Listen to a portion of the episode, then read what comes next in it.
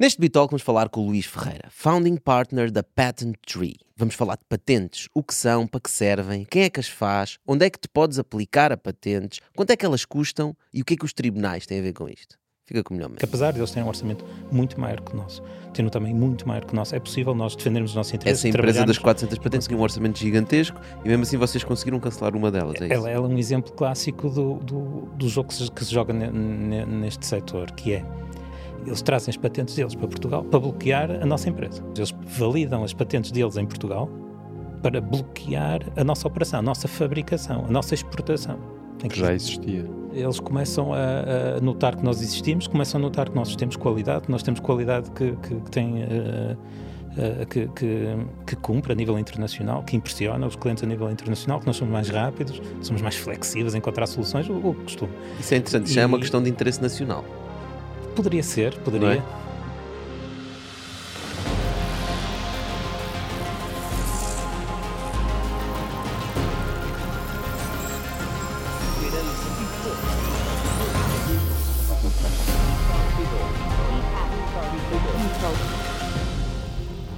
Pois é, Luís. Olha, e como é que é sobre patentes? Isto é realmente uma coisa que ainda faz falta. Ainda, ainda se faz patentes ou isso é uma coisa do passado e para as grandes eu, eu até começaria de outra forma. É, o que é que é uma patente? Ou seja, o que é que ela representa? Uma ferramenta legal para proteger uma ideia, uma inovação, um conceito, uma, uma invenção. Um, nós vemos-la como um, um, equalizer, algo que nos ajuda a equilibrar a balança. Nós normalmente estamos do lado de um inovador, de uma startup, que muitas vezes vai enfrentar desafios complicados, vai, vai trabalhar com empresas muito maiores, vai trabalhar em contextos, mercados enormes, como o americano, por exemplo, e nós precisamos equilibrar um bocadinho esse jogo. Se eu for o primeiro a registar mas for provado por uma A mais B que outro já o tinha, já tinha feito isso, Como? eu minha... perco o meu registro ou não? Certo, a minha patente é nula, ou seja, ela pode ser cancelada e, e provavelmente até deve ser. Então, se eu publicar num jornal um anúncio a dizer eu inventei isto assim, assim, assim, assim, assim, não preciso registrar a patente, já tenho aquela prova. Muitas vezes faz-se isso e acho que a malta costuma chamar de publicações defensivas, ou seja, quando nós publicamos algo só para queimar a hipótese de alguém registrar essa, essa ideia, essa patente, essa solução. A partir do momento que um conhecimento é de domínio público, ou uma invenção é de domínio público, ela não pode ser patenteada. Não, não deve. não devia ser, não, não deve ser, ser autorizada. Portanto, vamos imaginar um caso prático. Eu invento uma patente sobre uma nova frigideira que é possível de criar uma patente à volta dela. Claro. O que é que normalmente é o processo? Eu vou ao mercado de patentes, portanto existe um local onde eu posso ver as patentes que estão registadas, tentar ver se existe algum conflito com a minha ideia, se a minha patente é realmente inovadora, ou melhor, se a minha ideia é realmente inovadora e consegue dar uma patente. Certo? certo? Se não houver nada à volta, estou a simplificar só para vermos o processo, eu posso então dar início ao registro de uma patente. Mas se eu publicar em domínio público, antes de dar início à, à patente, já não posso depois fazer uma patente. É isso? Há exceções para isso, mas normalmente é isso. Ou seja, Uh, exceções nos Estados Unidos, não é? Sobretudo. E é uma exceção muito limitada, ou seja, depois podemos falar um pouco sobre isso. Nos casos práticos em que nós tivemos uh, situações dessas, uh, nós fugimos sempre, a, ou, ou, pelo menos o nosso cliente, a nossa empresa, fugiu sempre a essa situação, porque as exceções desse género pagam-se caro. E, e, por exemplo, fazer valer uma exceção em que eu divulguei algo e depois tentei patentear depois dessa divulgação, é, tudo muito bonito, corre tudo muito bem, até surgir uma empresa americana a dizer eu também tive a mesma ideia e também fiz um pedido de patente.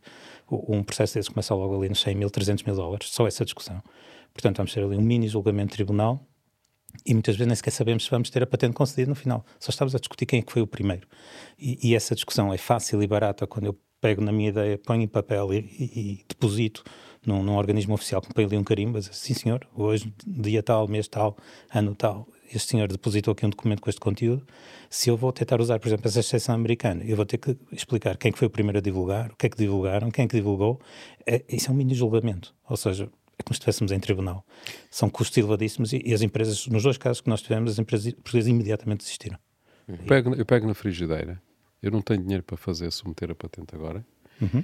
eu não tenho certeza se há conflito com alguém, portanto, mas eu quero de alguma forma sinalizar que eu inventei, inventei esta frigideira. Portanto, uma das formas é eu vou a uma conferência e apresento a frigideira. E vou à conferência porque ela é datada, não é? Tem uma certo. data. É uma... Mas também podia pegar na frigideira e publicar no blockchain. Por exemplo, numa Bitcoin, rede de Bitcoin, uma rede ou Ethereum, uma rede pública de blockchain. Porque aí fica datado completamente e fica, fica arrumado o assunto. Depende um bocadinho. O. Qual é o tribunal que depois vai dizer que não foi naquela data? É impossível. O, o problema é que o que conta é a divulgação, não conta a data. Ou seja, antigamente havia umas, uma, uma, umas ideias, umas soluções que era. Uh, envolvia eu descrever uma ideia, uh, pôr no envelope, lacrar o envelope, levar a um notário e depois o notário certificava que o envelope tinha lá. Isso hoje em dia não funciona.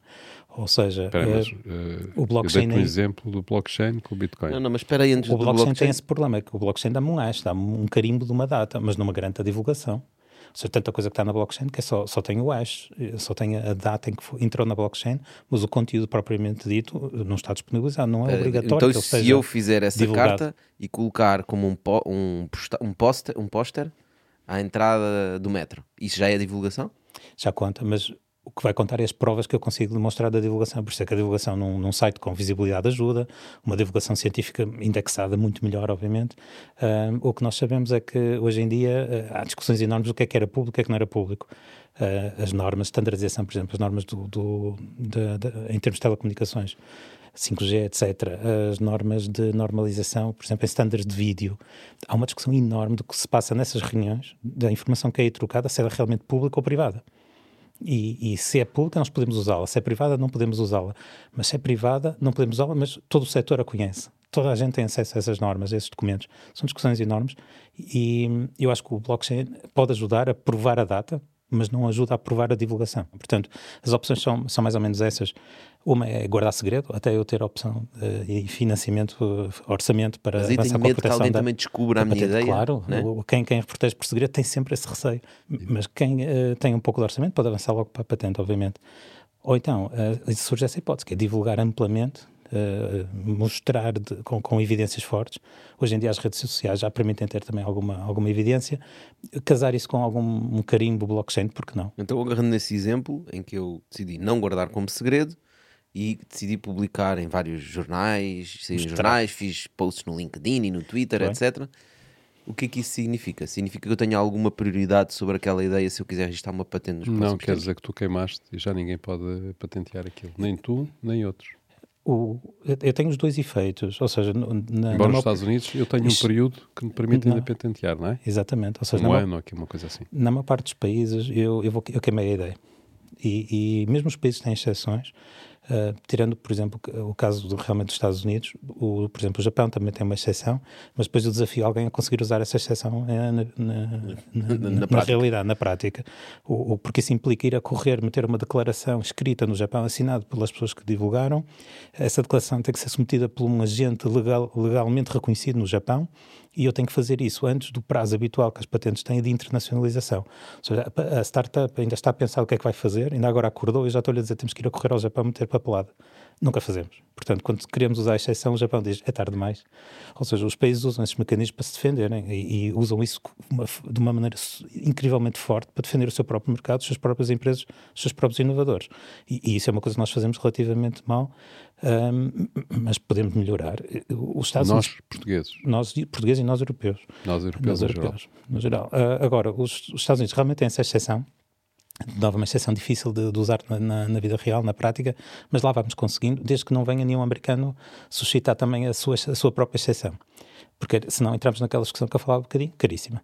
E, e imediatamente uh, os portugueses dizem, os europeus dizem, mesmo empresas razoavelmente grandes evitam essas discussões. Okay. O que tu estás a dizer na prática é se a ideia que tu queres registrar como uma patente existe uma grande probabilidade de ser contestado por outras pessoas que digam que, te, que também ou utilizavam aquela tecnologia ou eles foram primeiro, qualquer coisa que vai dar discussão à volta disso, prepara logo umas centenas de milhares de euros para um processo em tribunal.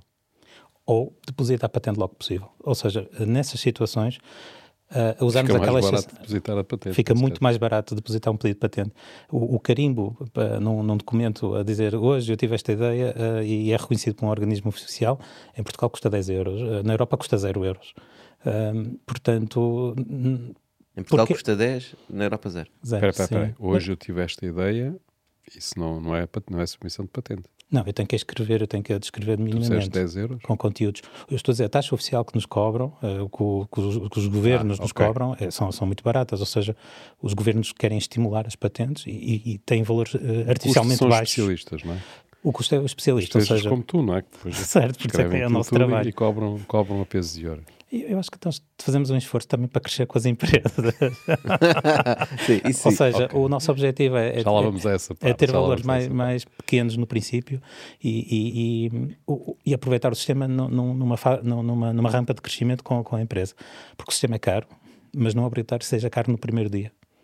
Uh, ou seja, obviamente, se eu vou ter uma patente válida em 20, 30 países, vai custar dinheiro cada um desses países vai-me pedir as suas taxas, os, os, os, seus pagamentos. Portanto, no caso de eu ter publicado num jornal a minha ideia da frigideira, eu neste momento já não posso registrar, por exemplo, em Portugal nem na Europa. Talvez tenha uma exceção uh, limitada nos Estados Unidos, num ou noutro país em que nós consigamos ainda ir a tempo daquela exceção. Tens que ir a correr no Japão. Tens que ir a correr no Japão. Então, a, a Coreia, há esquecendo que ok, eu não quero isso, eu quero mesmo ter uma patente porque esta frigideira que eu tenho é incrível. Então o que eu vou fazer é, em vez de publicar essa minha ideia, né? e em vez de guardar como um segredo, que eram as duas alternativas que já vimos, eu vou escrevê-la, escrever essa ideia, mas escrever tem, tem, há um dicionário para conseguir escrever uma patente, não é? Certo. Não é, não é simplesmente agarrar no papel e dizer é, a minha frigideira tem uma pega da fixe em forma de não sei quantas. Não, existe uma lógica que é preciso escrever. Quão importante é isso estar bem escrito versus estar ok? Nós sabemos que o sistema é complicado e, e há coisas que nós não conseguimos simplificar no sistema. O, o, estávamos a falar dos Estados Unidos, por exemplo, o sistema internacional de patentes é um sistema absolutamente complexo, uh, uh, difícil de navegar um, e, e, e, em grande medida porque nós Uh, apesar de haver um, um, grande esforço internacional de harmonização, há um país que vem sempre e nos diz: não, não, eu quero isto à minha maneira. E nós temos que criar exceções às regras, exceções às exceções às exceções, e esse país é os Estados Unidos. Nós não podemos viver sem, num sistema de patentes sem os Estados Unidos, é um mercado interessantíssimo. Mas, temos que, mas pagamos um preço, e o preço normalmente é a complexidade, em que nós temos que criar um, um sistema que consiga acomodar o, o mercado americano, o sistema americano. Podes dar um exemplo um bocadinho mais prático, só para a gente perceber, porque estou a sentir que está a ficar um bocado Teórico. patentês. Tá. tipo, um exemplo prático na frigideira é o quê? Do género, é, na Europa eu posso descrever o material, mas nos Estados Unidos eu tenho Tens que... que dar uma dentada no material. Descrever de onde é que o material vai, não sei. É uma coisa assim. Na parte substantiva, ou seja, no conteúdo técnico, acho que fizemos imensos progressos. Hoje em dia, eu acho que é possível escrever uma patente que sirva, em termos de conteúdos, se estiver bem escrita, se estiver bem explicada como é que a frigideira funciona, como é que ela pode funcionar, como é que ela pode uh, uh, variar, quais são as suas alternativas. Isso funciona atualmente bem para os Estados Unidos e Europa.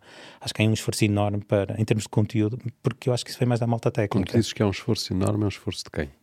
De, neste caso de, de legisladores, dos, dos mas também dos próprios dos examinadores, examinadores, de patentes okay. e também dos, dos, especialistas como nós, uh, em, em, patentes que querem contribuir para patentes que sejam mais legíveis, patentes que as pessoas consigam perceber o que está lá dentro. Pois é, as patentes têm que ser escritas, mas os dos Bitalks não são escritos. Isto é tudo improvisado graças às pessoas espetaculares que vêm aqui partilhar as suas ideias. Se conheces alguém espetacular para partilhar ideias, partilha connosco. Na autoria estava a trabalhar com uma patente de 30 e tal páginas sobre XML, é um formato de, de, de, de, fecheiros, uh, um formato informático, um, e eles conseguiam em 30 páginas nunca dizer a palavra XML.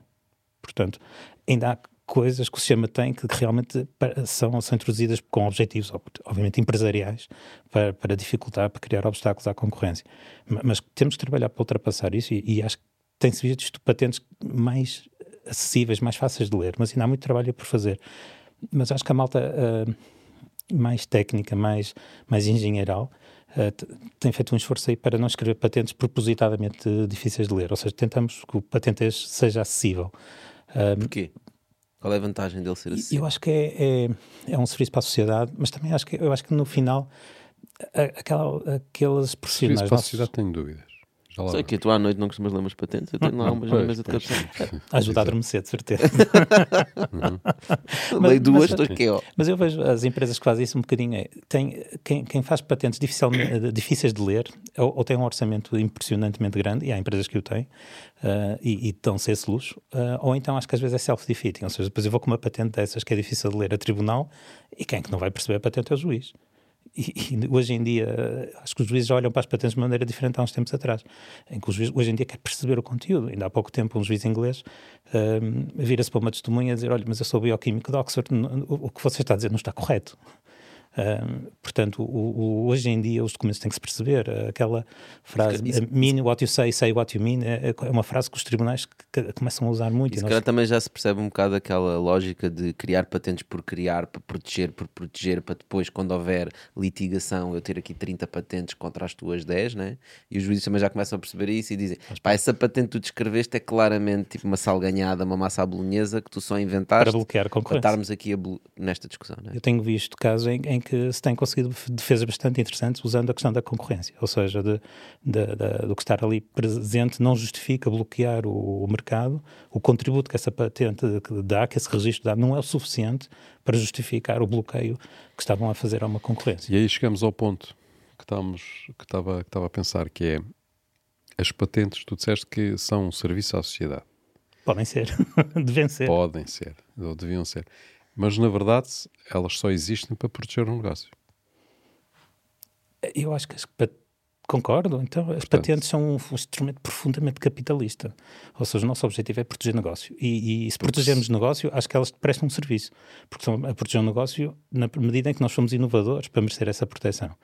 Um, se esse negócio não, não, está lá... Não, mas não protege a sociedade, ou seja, não é um serviço à sociedade, é um serviço a mim próprio que estou a submeter a patente. Sim, é, um, é o que o Estado é, um, é um instrumento capitalista, portanto é, é uma, para o capitalista. É um incentivo que nós damos à inovação. É um incentivo de dizer, olha, tu vais descobrir isto, mas vais ter um período em que vais desnatar o mercado. Certo, e depois quando acabar vais esse período... cobrar o que tu quiseres para quem quiser usar isto. E decidir quem é que pode usar.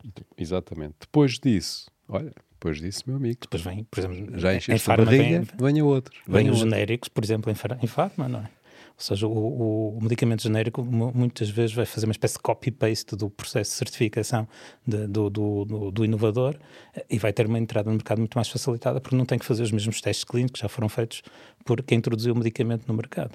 Um, nós, claramente, um, dissemos aos nossos inventores o verdadeiro preço da patente, mas há custos, obviamente, mas o verdadeiro preço da patente que eu pago é a divulgação. Ou seja, vou ter que explicar como é que aquilo funciona. E no final dos 5 anos, 10 anos, 15 anos, talvez no máximo 20, 25 em, em situações especiais de proteção, aquilo fica livre.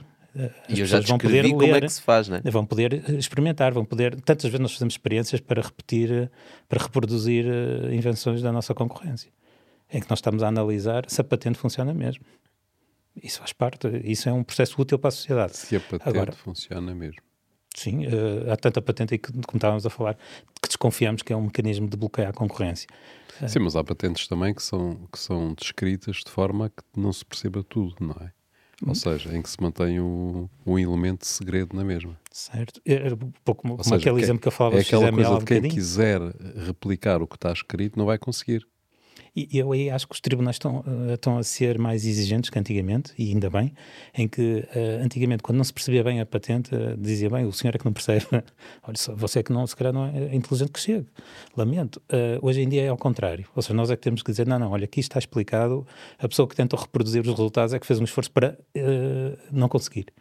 Uh, e nós temos que demonstrar que realmente está bem explicada, que se consegue reproduzir os resultados, que é, que, que é possível pôr em prática o que ali está. E, hoje em dia é um ataque que se usa muito e ainda bem, eh, faz Mas parte. isso é importante para, ou seja, em termos do sistema de patentes, o que tu estás a dizer é que quando eu registro uma patente, que eu descreva cabalmente, corretamente, se... e alguém consegue replicar aquilo e vai funcionar.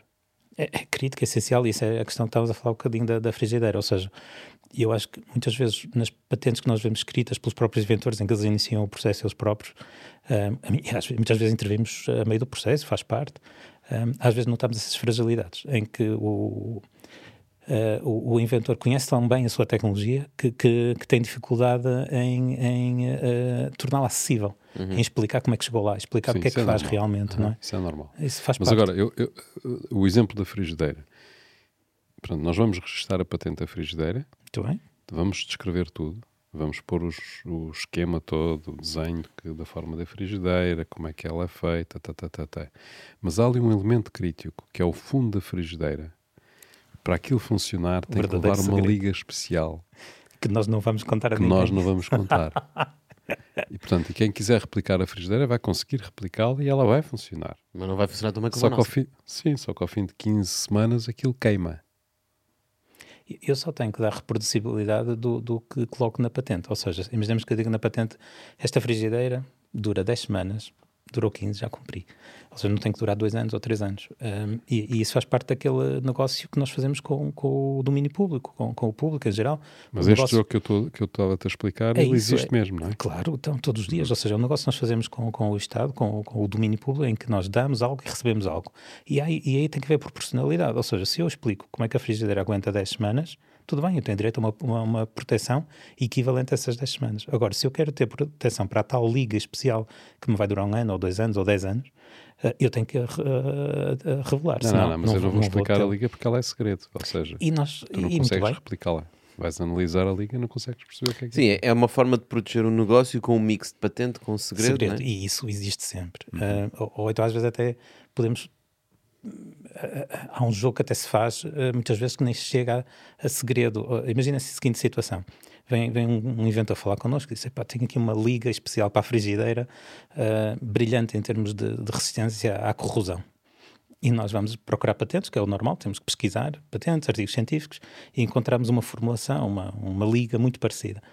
E dizemos: olha, já existe uma liga muito parecida, mas olha, eles não dizem nada de corrosão. E, e, nós discutimos e chegamos à conclusão, então vamos escrever a nossa patente, falando dessa mesma liga, exatamente, mas vamos falar de outro aspecto. Então nós dizemos ao inventor, pá, faça testes, veja aí é isto deve ser bom para qualquer coisa. E passado umas semanas, o inventor diz, isto é espetacular para longevidade, dura muito tempo, é uma, uma liga muito estável, então é isso que vamos pôr na patente.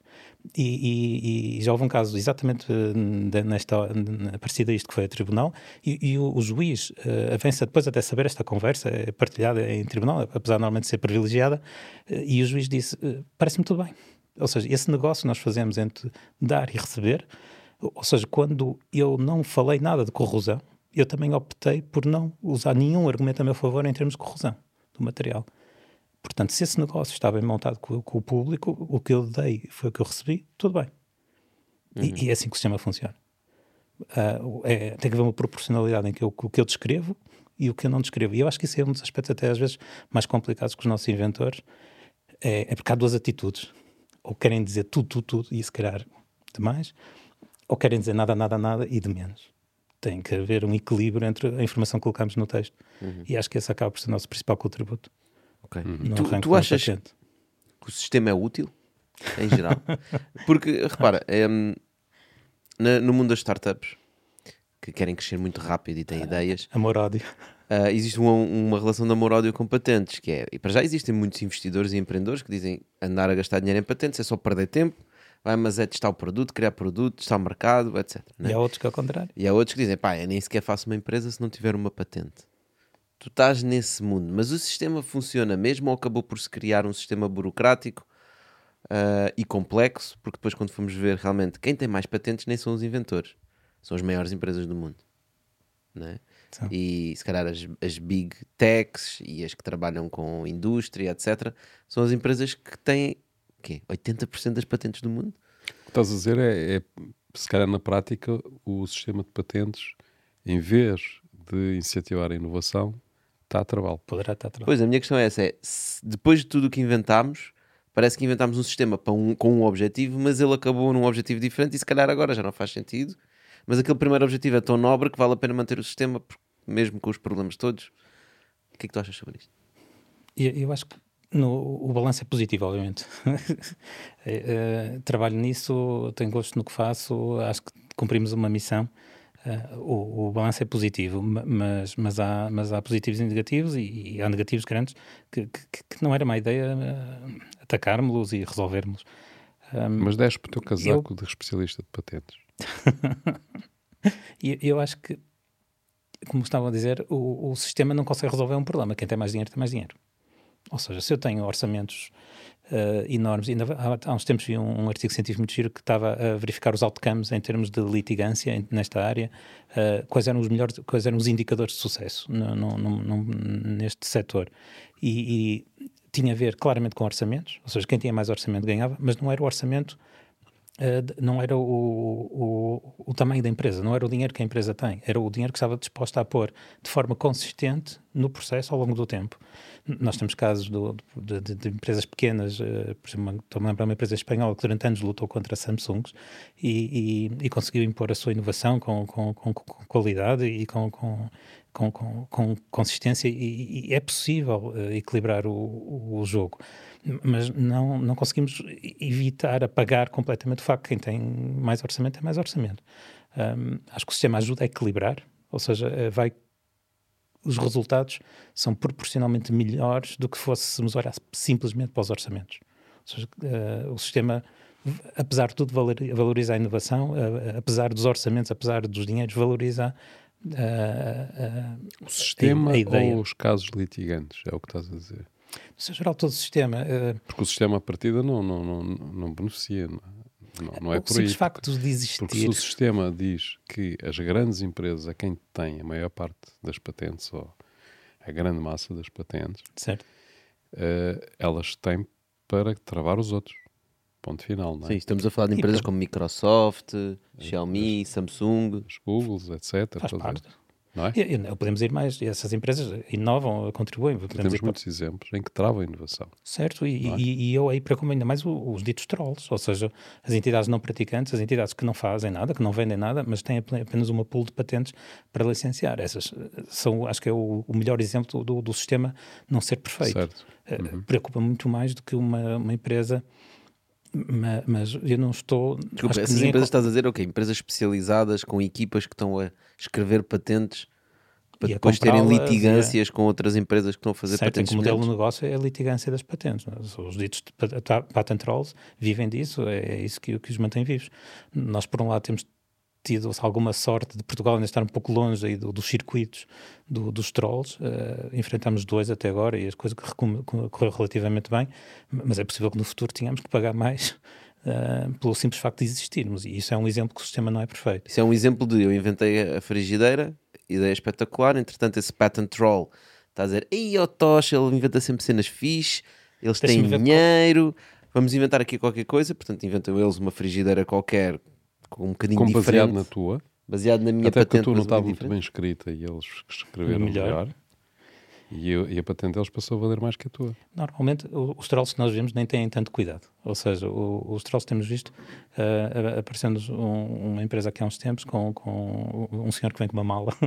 Ele vinha com uma mala, mas, mas, basicamente vinha também com uma mala virtual, que, é, que era um portfólio de, de patentes, alguns milhares de patentes, nós fomos a verificar. Milhares de patentes. Sim, tinha, tinha, tinha 10 mil, 20 mil, um número ainda apreciável. Mas fomos a verificar, desses milhares, menos metade ainda estavam em vigor, das que estavam em vigor, uma pequena fração estava em vigor em Portugal, das que estavam em vigor em Portugal, nós víamos infringir, talvez, potencialmente, poder-se ia discutir duas, três. Fizemos-lhes uma contraproposta muito baixa, obviamente, para o que eles pretendiam, ele nunca mais voltou a Portugal. Um, mas para já essa é a situação em Portugal. No futuro a coisa será mais desafiante. Há medidas defensivas, há pools defensivas de patentes. Há, temos algumas startups já a fazerem mecanismos defensivos desses, uh, com, com, algum sucesso, pelo menos não os chatearam. Explica lá o que, é que são esses mecanismos defensivos. É possível uh, startups associarem-se em grupos, em, em associações, uh, são, são grupos de empresas que se associam para se defenderem mutuamente né, contra entidades não praticantes. Ou seja, normalmente o acordo é eu, se participar nessa associação, vou ter que emprestar as minhas patentes para a defesa mútua.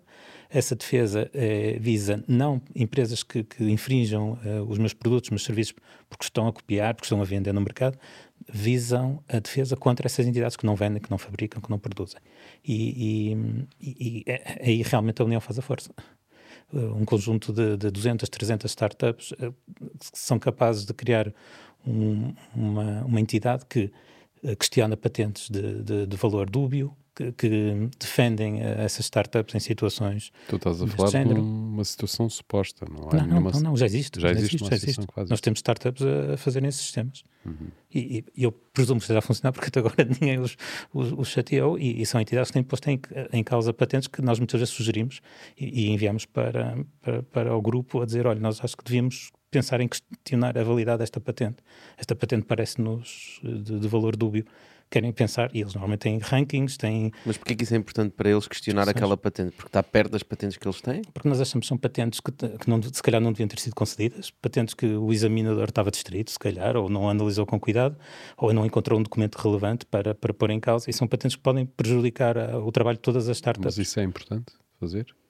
É, então, o, o, se o sistema não é perfeito, se o sistema tem alguma dificuldade em, em às vezes, limpar este, estes problemas, porque é que não devemos nós ajudar o sistema a funcionar melhor? Uhum. Estás a dizer, é depois de nós fazermos a nossa patente da frigideira, vamos estar atentos a outros, uh, outras empresas que queiram submeter patentes de frigideiras ou que possam, de alguma forma, depois pôr em causa a minha venda de frigideira. E, Dizer, eu... olha, Tocha, nós temos esta patente, que tu tens da frigideira está aqui um problema nem, nem com a nossa. precisamos ter a patente. Por exemplo, tem, nós trabalho com uma, uma startup muito, muito, muito gira, muito engraçada, fazem um trabalho ótimo em, em área da inteligência artificial. A inteligência artificial é uma área de patentabilidade difícil e, e sobretudo, uh, de, de, difícil policiamento, ou seja, conseguimos provar que alguém está a usar o nosso modelo uh, de, de, de, previsão, que está a usar um software parecido ao que nós estamos a usar, é muito difícil. Então, muitas vezes, na, na, na área de inteligência artificial, é perfeitamente habitual fazermos uma opção pelo segredo negócio. Vamos guardar o segredo, uh, os nossos colaboradores estão, estão bem motivados, o segredo está bem, uh, bem, bem, bem guardado, não há pressão para a publicação científica, às vezes temos uma colaboração com uma universidade, com um professor, com um doutorando, não existindo essas pressões, nós conseguimos guardar o segredo. Aí é uma situação que eu tenho que estar atento às patentes, mesmo não tendo patente. Uh, tem que ver, imaginemos que alguém agora vai tentar patentear a pega da, da, da frigideira, da, da Sertã, uh, um, sendo uma, uma, pega, uma coisa perfeitamente conhecida, o, o, material, ou seja, alguém que tente patentear algo que já é conhecido para prejudicar essa concorrência uh, sã, livre. Então, vamos estar atentos, vamos questionar essas patentes, porque não? E, e no dia a dia faz isso muito. Uh, nós temos situações em que somos obrigados a questionar patentes a nível europeu, a, a, a nível nacional nem por isso, ou seja, o mercado português é relativamente pequeno. Um, e, e, é uma luta importantíssima para fazermos. Uh, tantas vezes que estou a meio de um processo a questionar uma patente, estou no intervalo a telefonar ao nosso cliente a perguntar: olha, já conseguimos apertar o âmbito da patente deles para isto? Uh, já serve? Ou temos que continuar? Ou, ou, por exemplo, no intervalo em que estou a falar com o representante da outra parte e ele vem-me propor um acordo. E em que nós dizemos: bem, olha, você tem que apertar a sua patente até chegar aqui, porque senão nós não vamos ter acordo. Uh, faz parte, é uma luta salutar importante e, e, que resolve algumas imperfeições do sistema, mas estamos claramente a fazer o trabalho que o sistema devia fazer. É um mundo à parte. As empresas grandes têm orçamentos de, de milhões e milhões de dólares só para terem departamentos de patentes, pessoas a submeter patentes, questionar patentes, ir a tribunal. Não se anda a perder uma data de tempo com isto? Eu acho que não, no global, mas eu reconheço no que global há. parece que sim. No global é o balanço acho, que, acho que é um desperdício de dinheiro e de esforço quando, é. quando, essa gente podia estar a fazer uma coisa. Por exemplo, aquela luta que tiveste entre a Samsung e a Apple, se não me engano, que tinha a ver com cantos redondos. Certo, mas Houve é um, uma luta desse ano. Mas um quanto dinheiro é que se gastou nesse processo todo? Mas isso é um, é um problema de mega empresas uh, que têm os seus mega objetivos um, e, e, e, também têm o direito às suas discussões, porque não? Desde que deixem, uh, nos, desde que nos deixem as nossas startups, as nossas redondos. empresas trabalhar. O... Não, eles não chegaram cá, porque assim vinham todas as startups em Portugal tivessem cantos redondos. Eu não sei exatamente qual era o a tempo. A questão não era bem. Sei que era uma coisa na realidade, não era Havia uns assim. machados de pedra que já tinham cantos redondos. Exato. e não, e não o, depois a questão acontece é que o, o, design que eles tinham não era só os cantos redondos, era um tablet com umas linhas relativamente limpas, e isso era uma novidade na área. Uh, o, uma novidade exemplo, é um Percebes? É aí depois começam a entrar as patentes que é... O design não tinha sido visto, ou seja, aquele design de um tablet limpinho, com umas linhas muito, muito, muito, muito simples. O, o próprio juiz em Inglaterra, em Inglaterra acaba por reconhecer isso, dizer, olha, nunca tinha visto um design destes, mas depois há um problema. O design que eles acabam por registrar não é o tablet que estavam a vender, ou seja, o iPad não correspondia ao registro que tinham feito. Portanto, depois o processo acaba por dar em nada quase. Uh, o registro mantém-se válido, mas não era, um, não era um iPad o que eles tinham no registro. Portanto, depois no fim vai-se depois retirando aquele ruído todo. E, e, e por exemplo, há, um, há, uma análise que nós fazemos muitas vezes e, em que, e, fiz há pouco tempo para, para um inventor nosso que vem dizer, olha, eu digo, olha, essa patente é complicada. Isso é uma patentabilidade muito difícil do no que estamos aqui a discutir. E, ele diz, mas a Apple tem uma patente muito parecida. E, nós fomos analisar e eles num processo de, de obtenção de patente basicamente andaram a a gastar sete vezes o que nós gastaríamos num processo normal. Basicamente fizeram sete tentativas e das sete tentativas conseguiram sacar duas patentes. E, e eu propus ao meu inventor, olha, se me der, se aceitar esse rácio de sucesso, eu, vamos, eh, venha daí, vamos já. E claro que o meu inventor diz, não, eu sou uma empresa pequena, não entro num, num rácio de sucesso de dois sétimos. Eu, eu exijo um, um, rácio de sucesso, uma, uma probabilidade de sucesso de 70%, 80%. Eu, então, então temos que jogar um jogo diferente. Mas ainda há pouco tempo estávamos a questionar uma patente na área de de, de ferramentas de corte. Uh, nós uh, conseguimos com sucesso cancelar a patente no Instituto Europeu de Patentes. O administrador da empresa uh, ficou muito impressionado pelo processo, porque lá fora realmente decide-se no dia. Basicamente começámos de manhã, ao final do dia estava a decisão tomada, ou seja, nós saímos lá no final do dia, o administrador diz vamos abrir a garrafa de champanhe. E, e eu digo não abra, porque nós matamos uma patente, mas eles têm mais 399, que eles têm um portfólio de 400. Portanto, fomos jantar, bebemos um copo, celebramos claramente, mas não abrimos o champanhe. Ou seja, eu acho que estamos nessa situação, nós não podemos abrir o champanhe, temos que estar atentos, temos que trabalhar. Mas qual é a questão nessa situação?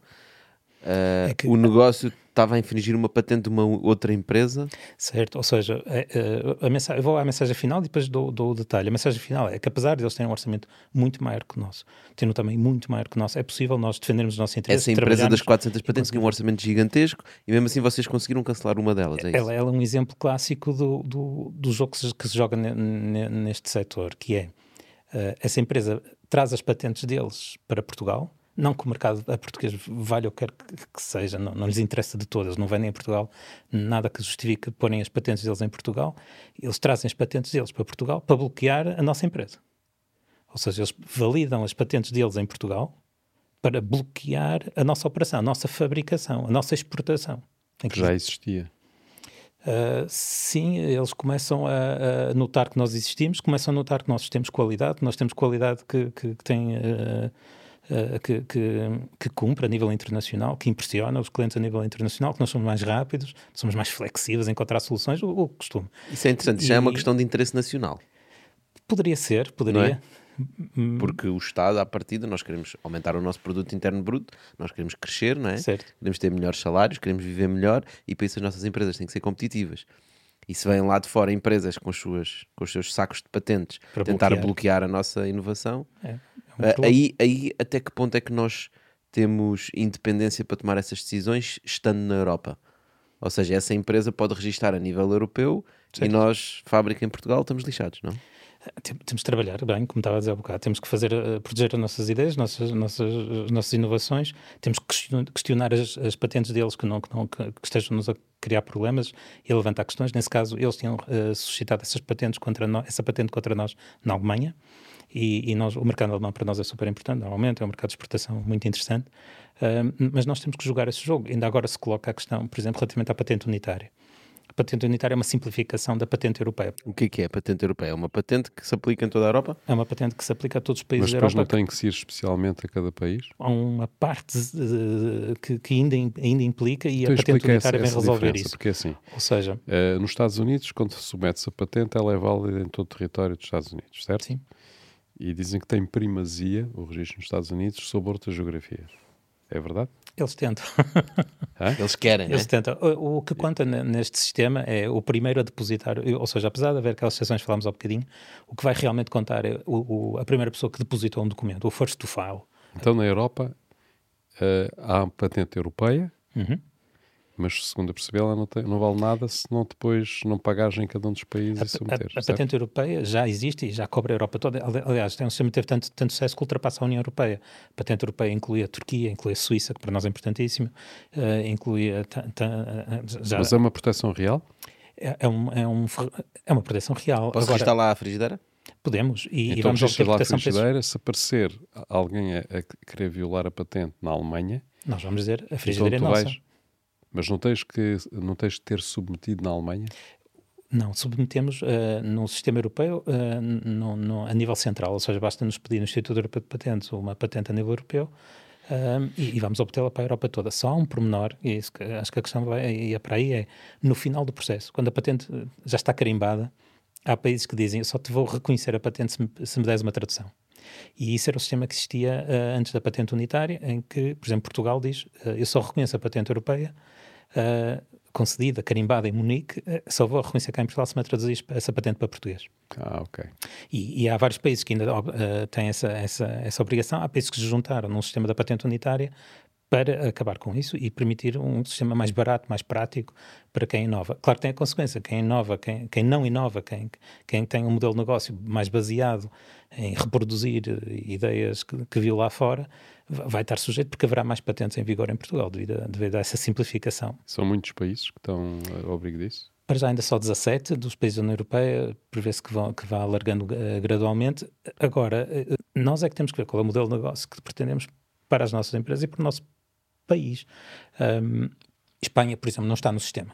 A Itália fez um negócio, em princípio prometeram-lhe um organismo internacional europeu para, para, para, para o seu país e, portanto, diz que entra no sistema. Está à espera que o Tribunal Europeu de Patentes também vá para lá, o Tribunal Unificado. Espanha está fora. Então, quando nós estamos a falar com estrangeiros, investidores, empresas, startups, nós temos de transmitir essa mensagem. Portugal respeita a inovação. Portugal é um bom sítio para, para localizar uma empresa. Portugal é um bom sítio porque Portugal pertence ao sistema e entra no sistema. Portugal defende o sistema de inovação. A Espanha não está a fazer isso. Sim, mas a Espanha não é a nossa adversária nesse jogo. Há outros bem Depende maiores. Depende dos setores, há, há, mas há, há outros, mas seja como for, a simples mensagem nós dizermos Portugal é um país friendly à inovação, é um país friendly ao investimento, uh, e eu dou o exemplo dos espanhóis ao lado, porque não?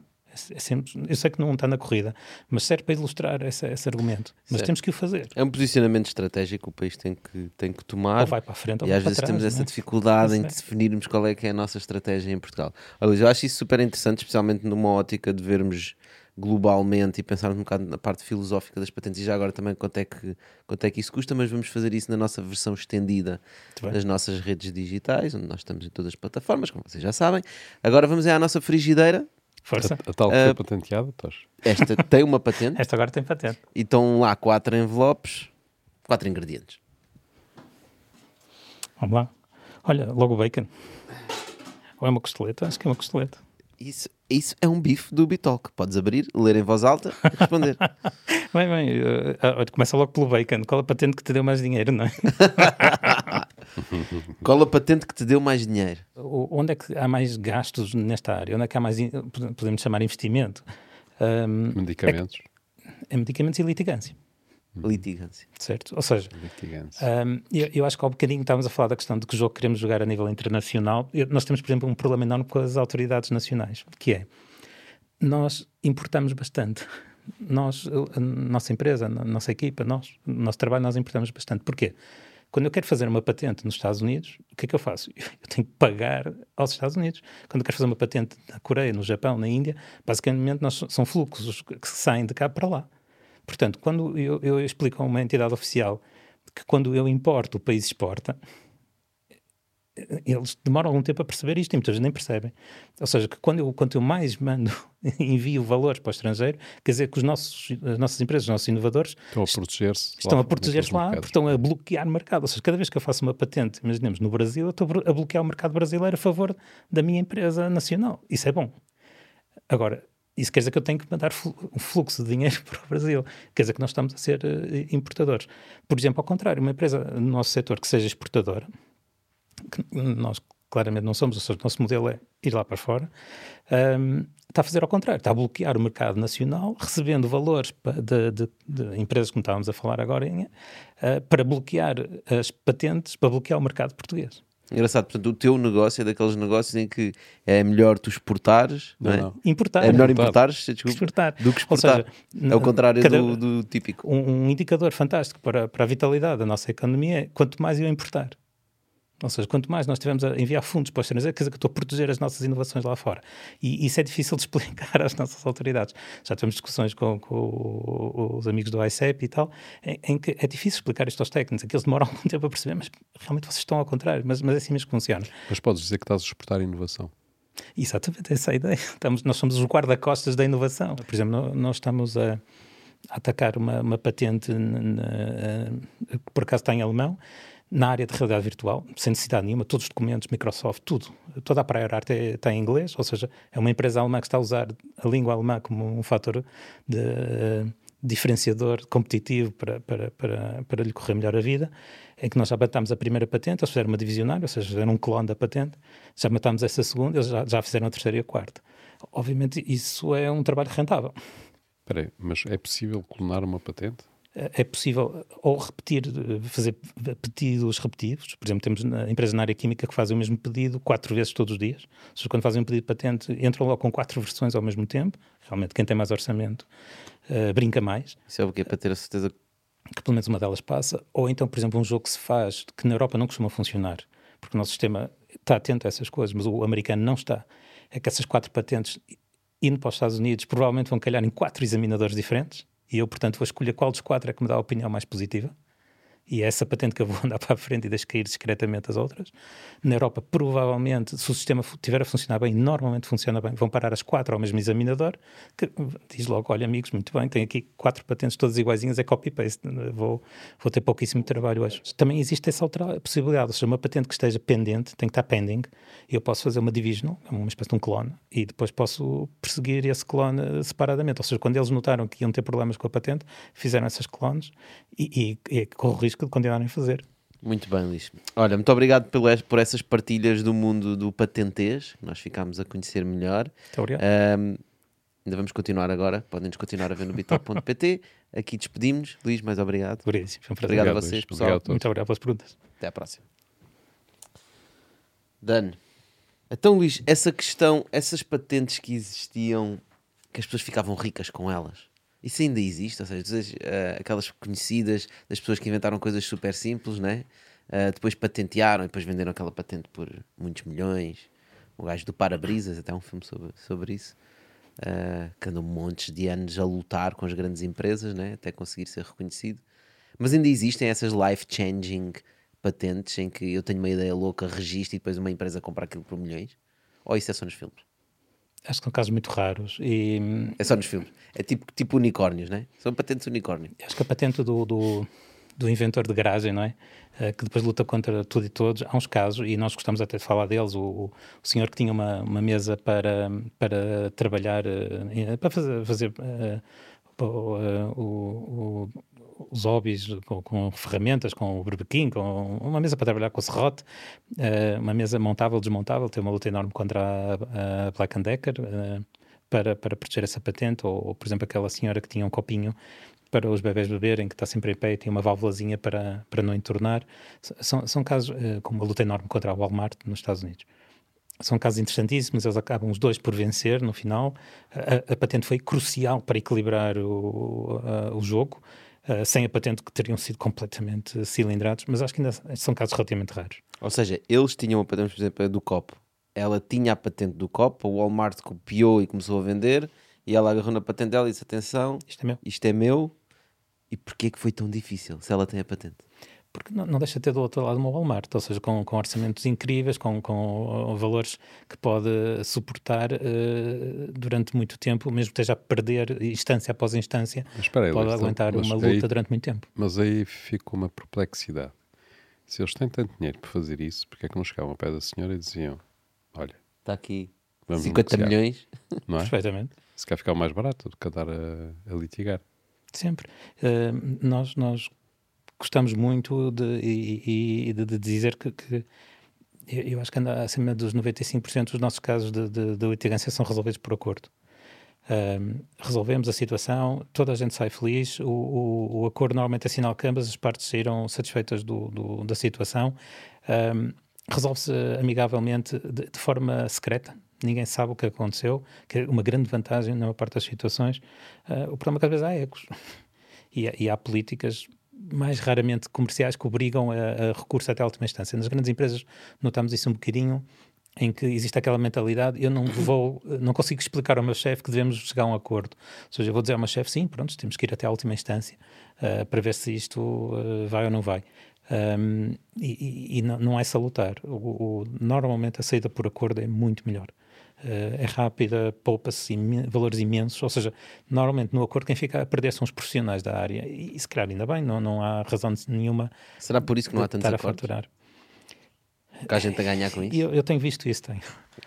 tenho visto isso, ou seja, uh, temos visto colegas. Uh, Uh, sobretudo de outros países, não, não, nem, não nomeando países específicos, mas, mas se calhar os nossos vizinhos aqui do lado, uh, é que nós notamos que muitas vezes o profissional uh, da, das patentes, ou, ou, tanto o patent attorney como o patent lawyer, uh, notam que a litigância lhes vai dar uma faturação 10, 100 vezes maior do que o acordo, não é?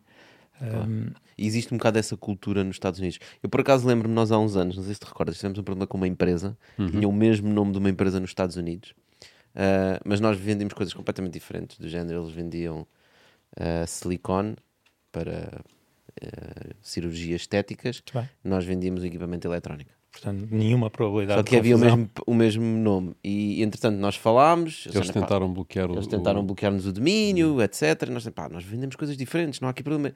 E depois chegou uma altura em que ele disse: Olha, vou expor em tribunal. E nós, tipo, isso não faz sentido nenhum, sabes? Que não tens argumentos. Ele, eu sei, mas tem que pôr. Faz parte do meu processo na empresa. E ele, nós acabamos por ir em tribunal e ganhar é um processo que ele já sabia a partir daqui a perder.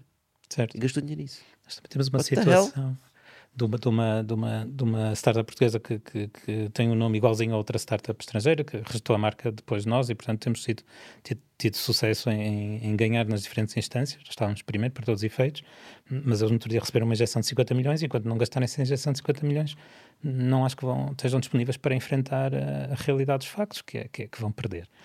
Uh, eu para que consigamos, obviamente, fazer valer os nossos interesses e, e, a nossa posição, mas acho que eles não estão numa posição de, de dizerem aos investidores que têm ali uma situação difícil para resolver. E, e portanto, não, como não, não querem vão admitir. Vão ter que sempre dizer aos investidores, não é hipótese. Certo, mas eu consigo, obviamente, um, um, processo de disclosure eh, decente, bem estruturado, tudo que seja litigância tem que ser revelado aos investidores. Um, mas há muitas maneiras de contar a história há muitas maneiras de explicar. Um, e eu acho que ali acho que ainda não tiveram a, a capacidade de, de, explicar isso de forma franca. Por exemplo, o, o, a nossa startup no outro dia percebeu isso e começou a falar com os investidores deles e acho que a, a coisa tremeu um bocadinho aí, em que os investidores deles perceberam -se realmente que eles estavam a insistir num processo que iriam provavelmente perder, Uh, mas apenas porque não queriam enfrentar a realidade que estavam a, a, copiar a nossa marca, letra por letra, e aí não há diferença de setor, é o mesmo setor. Um, mas acho que os investidores deles não estavam conscientes da, da situação. Eu acho isso, isso da marca para mim é, não faz sentido nenhum. De Nós todo. também já tivemos uma situação dessas em que tínhamos uma empresa que estava mesmo a começar e tinha um nome. Um, e nós sabemos que a concorrência, sabemos porque depois no registro ficam lá quem é que fez os registros. Claro, né? tá Portanto, sabemos que a concorrência foi comprar o nome o e o domínio, registou a marca, pá, uma data de cenas, gastou uma data de dinheiro. dinheiro. Pá, nós resolvemos muito facilmente, mudámos de nome. Claro.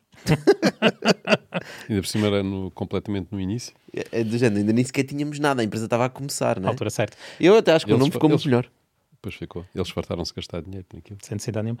Mas nós temos empresas que depois chegam, com, vêm ter connosco, em uma marca que é igualzinha a uma já anterior, já registrada, ou seja, a situação não, não, não está feliz, uh, e, mas já investiram milhares de euros, em, já nos aconteceu, em embalagens, milhares de euros, 40 mil euros, 50 mil euros de embalagens para, para, para deitar fora. Ah, porque tinha uma marca qualquer que já não pode ser usada. Já estava produzida e já estava tudo em curso. Há outras situações que são mais parecidas desse género, em que realmente há uma diferença de setores e nós até conseguimos defender. Há outras áreas, por exemplo. Uh, Mas eles têm consciência que vão gastar muito mais do que isso em litigância vão perder na mesma? Vão ter que mudar? Nesse caso, optamos por, das embalagens, foi mesmo de deitar as embalagens fora e, e, recomeçar. Uh, ia ser muito mais caro, 40 Espero mil euros. reciclado, não é? Pelo menos. Sim, era papel reciclável e de qualidade, portanto a reciclado. Ainda ganharam dinheiro a reciclar. Dois cêntimos ao quilo, não. mas vemos mas é situações, marcas, por né? exemplo, né? ainda no outro dia veio, veio uma, uma entidade, um banco, contra uma, uma, uma, empresa nossa na área da cortiça, não, não, faz sentido nenhum. Não havia probabilidade nenhuma de confusão. Ninguém vai comprar um produto de cortiça a pensar que pertence ao banco e vice-versa. Um, há alguma arrogância às vezes no setor e eu não percebo muito bem se é uma questão de, do profissional de, da área ou da, do próprio, da própria empresa. Ou seja, se, se é, por exemplo, é mesmo o próprio founder ou o CEO que inicia esse processo, ou são os advogados que dizem: Olha, a gente devia meter aqui uns processos o, o, nós vemos alguma litigância é desnecessária segunda, né? nos Estados Unidos porque há muita gente uh, uh, disponível para trabalhar a contingência lá. Não? É? Ou seja, há muito advogado que é capaz de trabalhar com uma percentagem da, da, do valor da, da decisão. Uh, e isso potencia alguma, alguma litigiosidade. Mas, por outro lado, ajuda-nos a defender situações que de outra maneira não conseguiríamos. Ou seja, se eu tenho que defender os nossos interesses nos Estados Unidos, o nosso orçamento é muito limitado, por que não recorrer a, uma, a um advogado que esteja disponível a trabalhar numa base de contingência? É uma maneira de defender os nossos interesses. E o engraçado é, se esse advogado for competente, ele só nos vai aceitar se achar que há probabilidade de ganhar. Mas isso faz-se em Portugal? Não, nos Estados Unidos faz. Em Portugal não se faz porquê? Porque não é fácil recuperar os custos. Ou seja, em Portugal, mesmo quando eu ganho, eu, eu não saio a ganhar financeiramente, muitas vezes. Ou seja, os custos legais não, não, são, não são recuperáveis, são recuperáveis, de forma quase simbólica um, e as indenizações normalmente não são punitivas, não, não há esse aspecto que existe nos Estados Unidos. Portanto, o valor que eu ganho, normalmente consigo repor a situação, mas muitas vezes até fico ligeiramente pior do, do, do que antes. No entanto, o novo Tribunal Unificado, que vem junto com esse pacote da patente unitária, acho que vai permitir recuperar valores maiores. E eu acho que, tirando o caso dos nossos amigos advogados ingleses, que têm valores exorbitantes, um, os nossos profissionais portugueses, franceses, vão conseguir recuperar valores bastante razoáveis nesse novo tribunal. Mas como é que não recuperar valores pode sequer fazer sentido, não é? Quer dizer, se o Google vem ter com a minha empresa e coloca-nos em tribunal por uma treta qualquer e nós acabamos por ganhar, mas nesse processo temos que gastar meio milhão de euros ou 150 ou 250 mil euros, isso pode matar a minha empresa. Isso pode ser a razão pelo que eles vêm só. Eles sabem que vão perder, mas muitos gajos em tribunal eles não aguentam com os custos eles vão ganhar, mas é indiferente. Ou seja, o sistema, nesse Pode caso, é completamente injusto. Né? Pode acontecer isso, mas eu não tenho visto isso. Ou seja, uh, vi isso em dois ou três casos em que realmente as pessoas ou, ou foram negligentes e não se defenderam de forma adequada, ou seja, começam a receber uh, notificações, começam a receber papelada legal e, e, e põem debaixo do, do tapete, escondem isso e, e colocam-se numa situação difícil depois. Que depois já tivemos esse caso, ainda há duas semanas estava a falar com, com, com uma empresa em que realmente basicamente já estava tudo perdido quando, quando falaram tarde demais, né? tarde demais. Mas quando nós defendemos, acho que os nossos advogados nacionais, os nossos advogados portugueses conseguem ser muito imaginativos. Uh, ou seja, o bocado estava a dizer que é possível de um a dois anos para, para ter uma decisão, mas se tivermos um advogado bastante imaginativo, queira ali criar problemas, ele consegue. E, e, consegue atrasar e consegue criar dificuldades e conseguimos, com um bocado de jeito, empurrar uma entidade dessas para um acordo. Um, é, é, possível soluções bastante imaginativas aí. Estás a dizer empurrar uma Google para um acordo? Tu conheces Google aquela... não tem experiência. tu não conheces aquela cena um, sobre o Google Maps, né? Há uma Sim, empresa muito conhecida. Para quem tiver curiosidade, há um, uma série, se não me engano, até na Netflix ah, ou na HBO, uma coisa qualquer desse género, uh, em que essencialmente são os empreendedores alemães que inventam o Google Earth, se não me engano, exatamente que é o Google Earth, que eles têm até uma bola gigante que tu podes mexer aquilo e ir para Na qualquer sítio no planeta. o sistema de visualização. E que supostamente eles inventaram aquilo muito antes do Google Maps, com uma tecnologia que na altura era de ponta, era só era preciso um supercomputador para conseguir processar fazer. aquilo, como é que se junta as várias imagens, etc. Uh, ah, o Google acabou por roubar aquela ideia e construir roubar, o Google Earth. também criou. A, a, a, história que se conta na série, que eu não sei até que ponto é que é verdade, é que havia um engenheiro que estava na Google, a quem eles foram apresentar a ideia, ah, okay. e que o gajo disse isto é bem da fixe, pá, um dia temos de fazer alguma coisa, mas depois aquilo não correu e eles queriam ir para a Alemanha, tatatá, e depois passados uns anos ele apareceu com o Google Maps e era o gajo quem trouxe o Google Maps para a Google. Eu e eles foram para terminar, desculpa, só para terminar, e perdem. Certo? Acho eu. Perdem, né? Aquilo não correu bem o, a, a, resposta que eu digo aí é uh, o, mundo não é perfeito, uh, quem é grande é grande, quem, quem, quem é pequeno é pequeno. Uh, a, a, patente pode ajudar a equilibrar. Ou, ou seja, mas aí, pois. Não dá garantias. Não, não, há, não há, ninguém dá garantias de nada na, nesta vida. o, há uma entidade muito, muito engraçada com quem nós gostamos de, de negociar e licenciar tecnologia na área médica, dispositivos médicos. É uma entidade uh, super uh, engraçada, interessante, inovadora, com acesso ao mercado uh, franco, com equipas comerciais, uma estrutura super interessante para nós. É uma empresa que nos é altamente interessante colocar lá os nossos dispositivos médicos, licenciamentos, acordos, tudo que seja possível. eles obrigam-nos a, a, assinar um, um documento para começarmos a falar com eles, em que tem lá uma cláusula, eles chamam-lhe aqui um acordo de confidencialidade, mas não é, eh, em que tem lá uma cláusula que diz qualquer coisa do género. Se nós estivermos a, a, desenvolver uma tecnologia parecida à que vocês nos vão apresentar, e, e, se fizermos uma patente com isso, já agora, vocês desde já aceitam, assumem que foi pura coincidência. Lindo. Mas, mas, eu não tenho outra hipótese, eu tenho que falar com eles, eu tenho que lhes apresentar as nossas tecnologias. Basicamente o que eles estão a dizer é, antes de falarem connosco, pá, façam lá a patente metam um pedido de patente antes de falar connosco. Ou seja, é um bocadinho. É, é claro que é, é, aquela história do, do, do, do, escorpião e da tartaruga, ou o que for, mas, mas nós temos que nos defender antes de falar com uma entidade dessas. Mas é uma entidade interessantíssima. Eu não posso dizer que ela não existe no mercado. Cada vez que ela licencia uma tecnologia para ela é um bom negócio. Um, temos que jogar o jogo. Pois, até imagino quem é. uh... Portanto, agora, agora eu queria te levantar outra questão que, é, que tem a ver com o seguinte muitas patentes que são registradas em Portugal são feitas por universidades. Hum. Hum. Eu tenho, uh, tenho tido a percepção que muitas vezes essas patentes são mal feitas. E, e por vezes, e por vezes são patentes que dão suporte a negócio de startups. Ou seja, alguém que esteve numa universidade, desenvolveu um projeto, a universidade registrou a patente ele depois cria uma, uma, uma empresa, faz um acordo com a universidade certo. para usar a patente, que é uma coisa um bocado estranha, depois não se percebe muito bem como é que aquilo vai, vai ser uh, recuperado, e aí eventualmente tem um valor designado de, de uns, uh, às vezes, uh, na ordem de centenas de milhares de euros para recuperar a patente. Mas a verdade é que ele pensa que aquela patente tem muito valor, mas na, mas na prática não tem, porque está mal escrita. Vocês têm-se batido com situações dessas?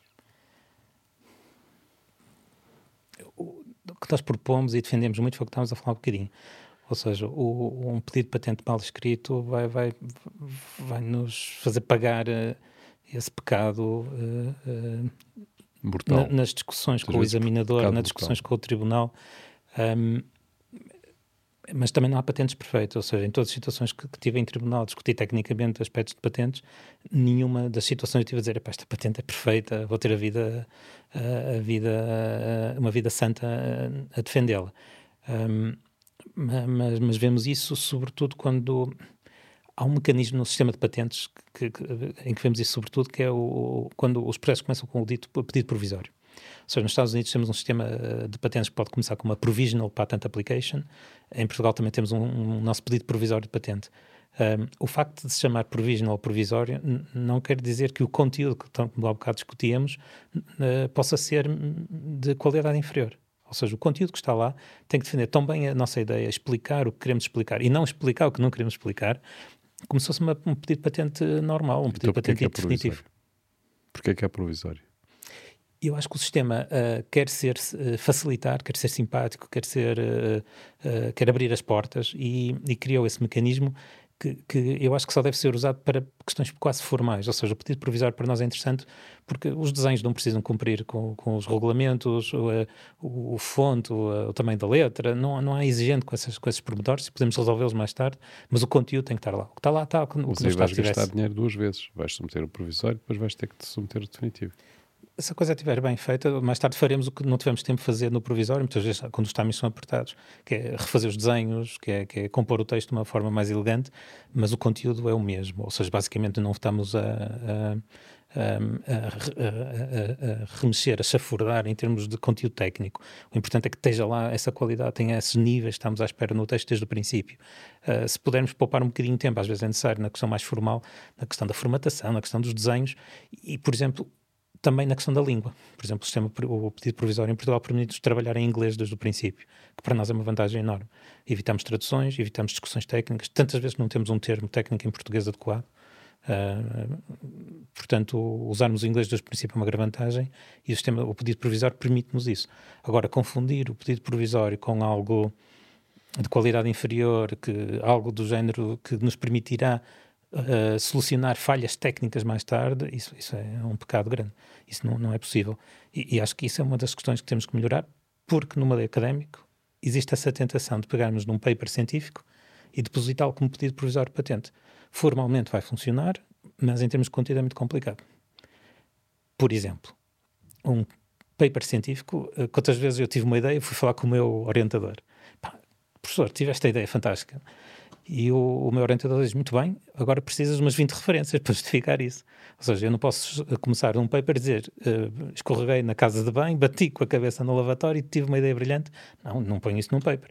No paper vou começar a referência 1, diz isto, referência 2, diz aquilo. Quando chegar a referência 40 ou 50, cheguei à minha ideia.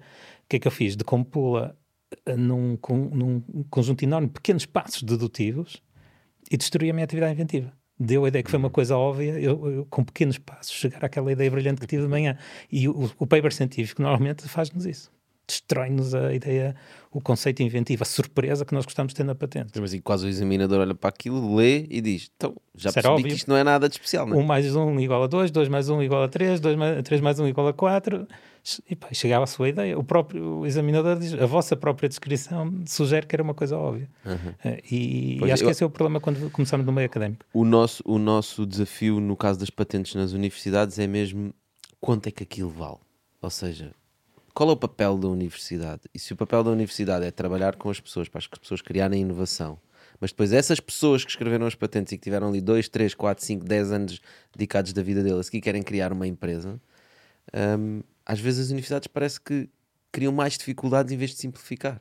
Né? E se o objetivo da faculdade é o que é dizer, olha, aqui cria-se uma inovação, daqui fazem, saem spin-offs de empresas, né? e os investidores venture capitals adoram a nossa universidade e adoram as patentes que saem daqui, isso é muito mais valioso do claro, que ficarem eu, conhecidos como os bloqueadores de Eu gostava de, de saber, eu não sei, eu posso, estar, posso, estar, completamente enganado, mas uh, eu não sei se as universidades ganham dinheiro com patentes ou se alguma universidade ganhou dinheiro com patentes. Sim.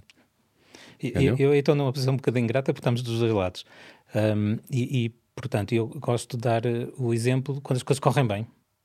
Quando as coisas correm bem, vamos buscar uh, esse apoio então, conta lá um... uh, de imagem, de marketing, de carimbo de qualidade. Vamos buscar o apoio académico, muitas vezes falha ao longo do, do, dos, dos projetos, em que um ano, dois anos depois, estamos a chegar ao mercado e temos dificuldades técnicas complicadas e precisamos voltar à universidade para nos resolver problemas complicados. E, e, ao mesmo tempo temos universidades que têm, têm expectativas realistas do valor da tecnologia. Irrealistas? Não, realistas. Eu estou a ah. falar da. Quando ah, as coisas boas. Bem. Ok, ok. então, então, então conta-me lá qual conta lá esse, esse, esse, esse já ganhou dinheiro com patentes. Uh, não, não, não entrando em casos concretos, uh, um negócio de 5 milhões. em casos concretos. Um, se não é, se é público ou é segredo. Não, muitas vezes pedem-nos e temos cláusulas que nos impedem okay. de, de, de, contar livremente, mas o, o, o, podemos repetir o que vemos no, no, nos mídias: uh, um negócio de 5 milhões de euros, um negócio de 2 milhões de euros, e, e existem negócios. Isso é empresas que vão lá à universidade comprar patentes no modelo normalmente misto, ou seja, a, a, compra pura da patente não existe. Mas, por exemplo, nesse, nesse negócio de 5 milhões, uma empresa estrangeira vê as patentes, por acaso, normalmente não é por aí que vem a, a, nossa empresa, mas nesse caso viram as patentes, disseram, nós estamos a tentar fazer isso, não estamos a conseguir uh, fazer isso, por favor, mostrem-nos como é que fazem que se calhar quer dizer que as nossas patentes até não estavam totalmente bem explicadas porque eles tentaram reproduzi-las e lá ter alguma dificuldade. Não sei, não vou comentar. Okay. Mas vem falar connosco e depois o, o negócio é estruturado, ou seja, uh, implica uma transferência de equipas, de pessoas, objetivos. Os 5 milhões são todos estruturados, ou seja, acho que era 2 milhões cash e o resto era um, em, em, em, stock, em stock uh, meios, produtos, laboratórios, etc. E, e, vem, e vem com cláusulas. Uh, ainda agora um o nosso empreendedor recebeu uma proposta para, para uma coisa parecida, mas basicamente era para mudar para a China. E isso já é mais complicado. Para mudar ele e a equipa, é isso? Sim. Mas, as, pessoas, as empresas não querem só comprar a patente, querem comprar as pessoas que têm o know-how. Sempre. Por exemplo, nesse negócio de, de, o nosso que falava há um bocadinho, a primeira coisa que eles dizem, nós queremos o, o professor. Okay. O professor e a equipa do professor. Tem, tem que vir. Não, não, ninguém compra aí. Muito raro as pessoas comprarem a patente seca. O papel só, né? É, não, não vem. Agora, a patente, não, as pessoas, o apoio, o, o a, a, continuação, a consistência é, é que é preciosa. Não? É? Ok, então vá. Quanto é que custa fazer uma patente? Quanto é que vai-me custar registar esta frigideira? Incrível. Acho que é espetacular. O Luís olhar para a frigideira. Já está a olhar, está a tirar as medidas. Hum. Só para ter uma ideia, para as pessoas terem uma ideia, eu, eu... se eu quiser embarcar nesta viagem, o que é que isto vai significar? Uh, o grande primeiro passo é escrever um documento decente, a explicar bem o que é que é a frigideira, como é que a gente a faz, como é que a gente constrói, que vantagens é que ela tem, que problemas é que ela resolve. E, e, e nós temos visto uh, investigadores, inventores, uh, inovadores nossos a fazerem documentos bastante bons, ou seja, sentam-se, escrevem uma coisa bem, bem escrita. É uma questão técnica, não é uma questão legal. É ter um documento com qualidade a explicar. Ler umas quantas patentes, perceber qual é que é o patentês, né? Surpreendentemente, né? Boas. não. Ou seja, as patentes que muitas vezes vão procurar e as que encontram são normalmente as piores escritas. Ou seja, vêm ter connosco a dizer, olha, tu, eu inspirei-me nesta patente e eu olho, olha, essa é a pior que podia ter arranjado. Ou seja, vêm com, com patentes, normalmente aquelas eh, que tentam ofuscar de propósito, ou patentes uh, que se calhar também não muito bem escritas desde o princípio, um, e, porque eu acho que existe. Portanto, melhor esquecer as outras, o texto das patentes não, e fazer um texto Mas deve haver não um é... site onde tem as 10 melhores patentes jamais escritas. As patentes melhor normalmente foram muito discutidas e portanto não, não são muito não são perfeitas têm, têm, são sempre muito problemáticas em termos de escrita um, é, é, o Instituto o Europeu, o Nacional tem lá uns exemplos que nós podemos inspirar e, e não é proibido olhar para umas patentes mas eu aí é olhar para as patentes e, e ver a que nós Uh, percebemos que explica bem a ideia, que, que, comunica bem a solução, que comunica bem o problema e não aquela que nos parece. Que, às vezes o inventor vem e oh, Luís, esta patente é muito boa, não se percebe nada. Exato. E eu, epá, não é nada isso. Ou seja, depois o juiz vai perceber, o, o investidor vai perceber. Tantas vezes que a gente já viu o, o investidor numa startup a mostrar a patente na mão e dizer foi aqui que eu pus o meu dinheiro. Em que ele pega na patente porque aquilo corporiza uh, a inovação, o sítio onde ele investiu, aquilo dá corpo ao, ao, investimento dele. Essa patente é um instrumento também de marketing. Tem que se perceber bem, tem que comunicar bem, tem que ser apelativa quase. E, e, e acho que é por aí que temos que ir. Agora, pedir a alguém uh, uh, profissional para tratar disto, uh, eu acho que é difícil fazer por menos mil euros uma coisa decente, é a minha opinião. Um, na área de software de, de, facilmente vai para mais.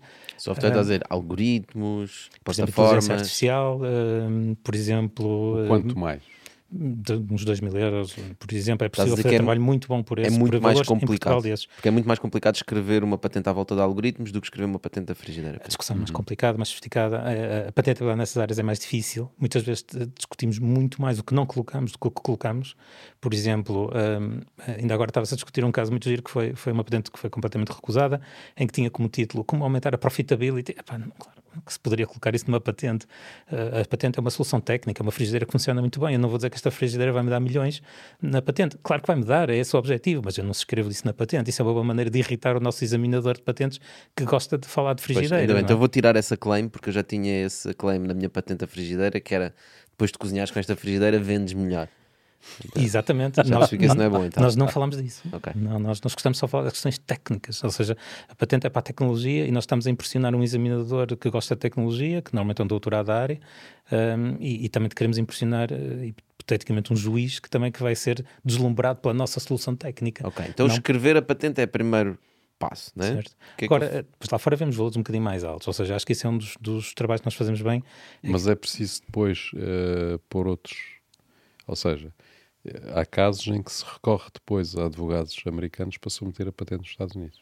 Certo, ou seja, o, o esse, esse, caminho da internacionalização, o, o, a grande habilidade, nossa tática, nossa estratégia é como garantir essa, essa proteção na Europa, nos Estados Unidos, no, no Japão, na Coreia, minimizando os, os, investimentos iniciais. Por exemplo, sincronizarmos esses investimentos com, com a altura das injeções de capital é, é, é uma arte. Então, quando temos o nosso nosso empreendedor que nos diz, eu preciso aqui três meses para a próxima injeção de capital e não andamos ali a torcer o processo todo de patente para conseguirmos cru cruzar um investimento grande que temos de fazer numa dada fase do processo uhum. com, com, com, com, esse investimento que vamos receber eh, em dado momento. Mas onde é que eu vou submeter a minha patente, Luís? Primeiro, submeto em Portugal, Europa, Estados Unidos ao mesmo tempo? Como é que é Nós aí o temos standard? visto coisas que às vezes me deixam muito surpreendido e, e às vezes escandalizado. Por exemplo, eu se quero andar com um processo rápido para ter nos Estados Unidos, a maneira mais lenta de o fazer é ir diretamente aos Estados Unidos. Ou seja, a malta que me diz, eu preciso de uma patente nos Estados Unidos, vamos já fazer uma patente nos Estados Unidos, preciso dela muito rápida, é das maneiras mais lentas que eu, que eu tenho de fazer. Ou seja, eu para andar nos Estados Unidos tem duas maneiras, eh, para andar rápido nos Estados Unidos tem duas maneiras, ou pago, há uma taxa chamada track one para obter uma, uma aceleração do processo, se tiver esse dinheiro, tudo bem, mas, mas é uma taxa é relativamente caro. cara. Uh, para uma, para uma PME, vamos, estamos a falar ali à volta de 3 mil dólares, uh, incluindo as taxas, o, os honorários do nosso colega americano, uh, porque uhum. uh, normalmente implica termos alguém de qualidade a acompanhar-nos lá.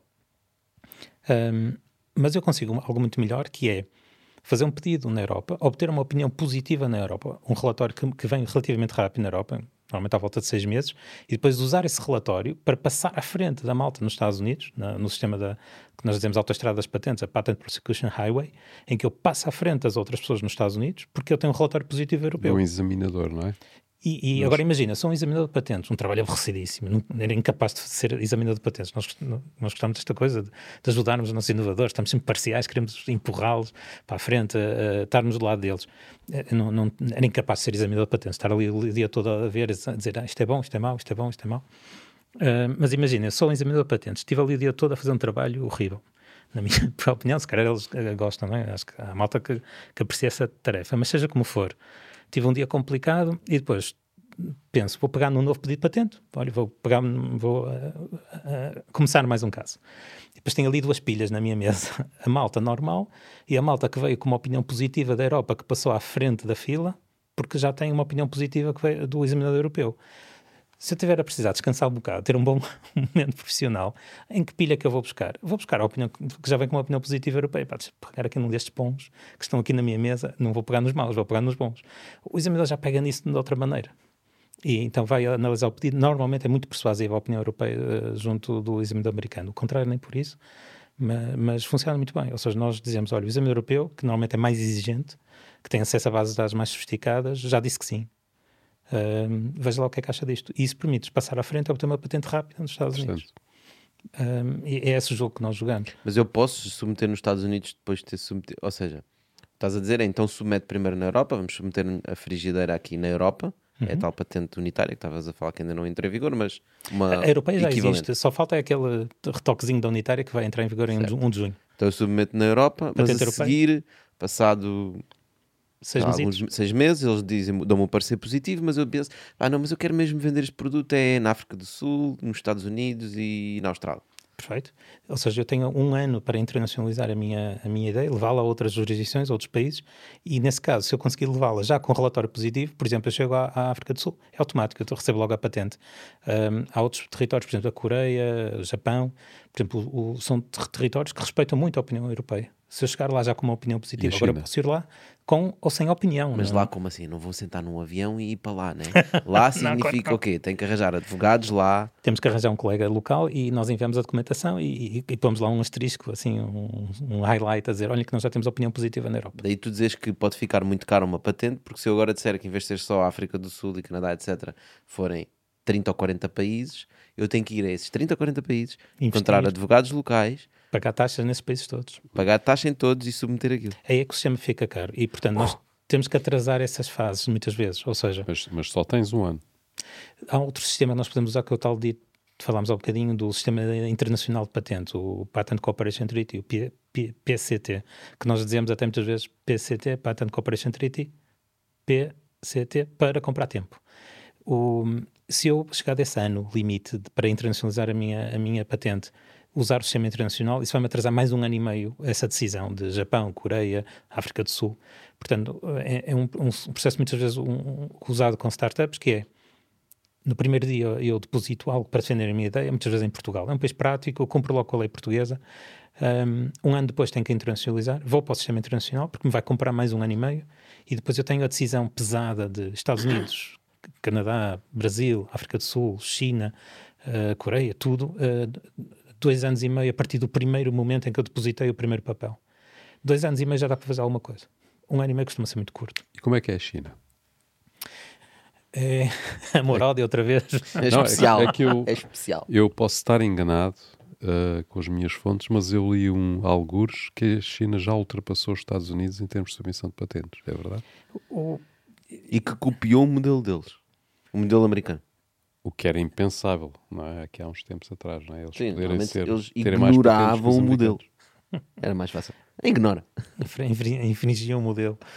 Uh, eu acho que a China não copiou. Uh, até, em alguns aspectos até melhorou e em outros aspectos é pior. Num aspecto claramente pior, a qualidade das patentes que vemos, a qualidade média da patente chinesa é relativamente baixa. Mas, mas nós notamos que até agora... Mas é escrito em inglês? Não, normalmente em chinês. Ah, um, se calhar é porque não percebes. Então como é que tu sabes?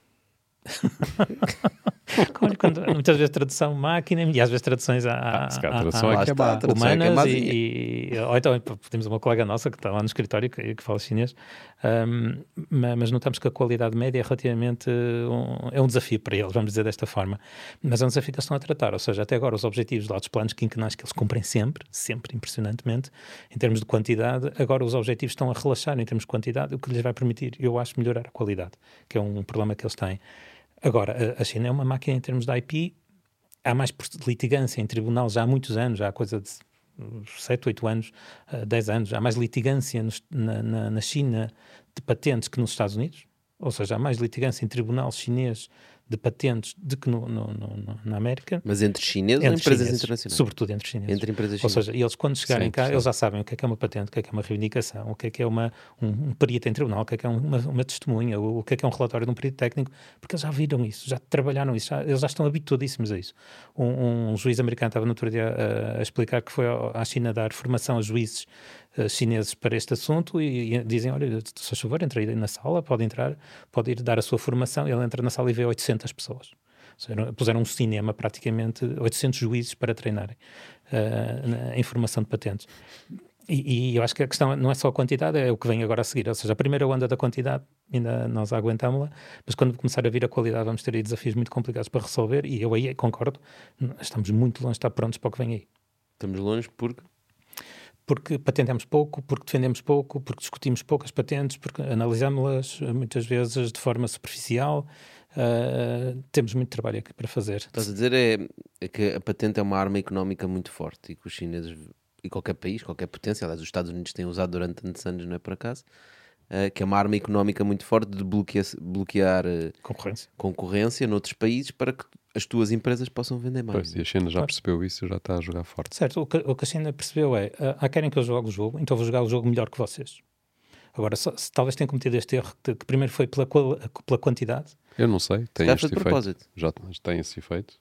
Ultrapassaram os Estados Unidos. Não sei quantas histórias, por exemplo, há quem diga, uh, não sei se é totalmente verdade, eu já vi escrito em vários sítios, que eles criaram tantos incentivos que até, por exemplo, uma pessoa que esteja presa obtém uma redução de pena caso seja inventora de uma patente na, na, na China. Uh, eu não sei até que ponto é que isto é realista, mas claramente transmite uma realidade, que é, para eles, durante muito tempo, contou foi a quantidade.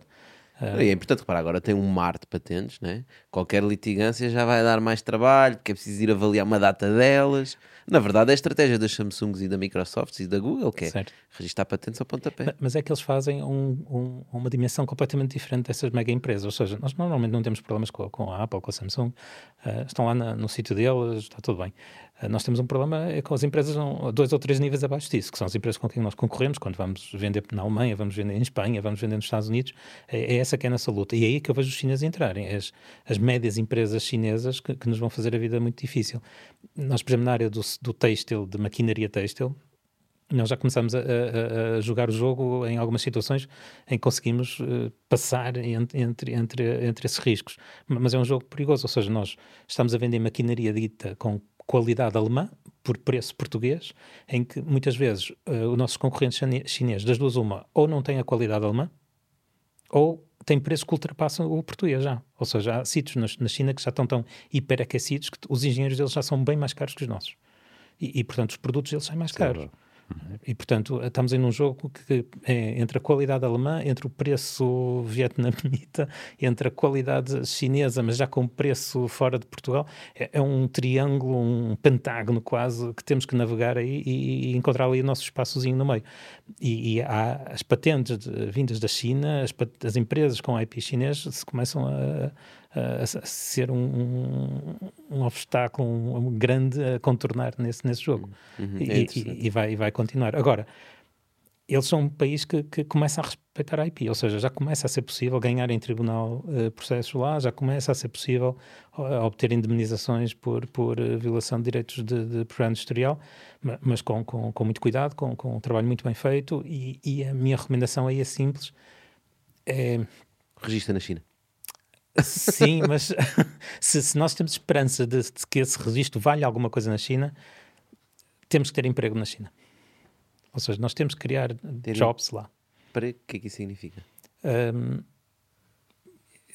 eu acho como é que podemos.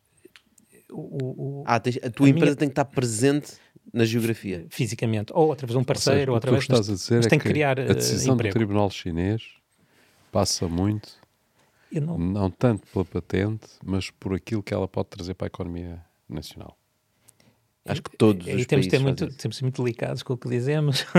Não, no Bitalk não. Eu, eu vou... Aqui ninguém está a ouvir. Não, há, não, não, é entre nós. eu, eu acho que a melhor maneira de vermos isto é o, o, o, o juiz chinês é independente. Ou seja, vai tomar a decisão melhor para... Para a China. Uh, não, para o enquadramento legal. uh, para a patente, para, para o inovador, etc. Mas a decisão de um tribunal chinês tem que ser uh, validada, tem que ser uh, carimbada.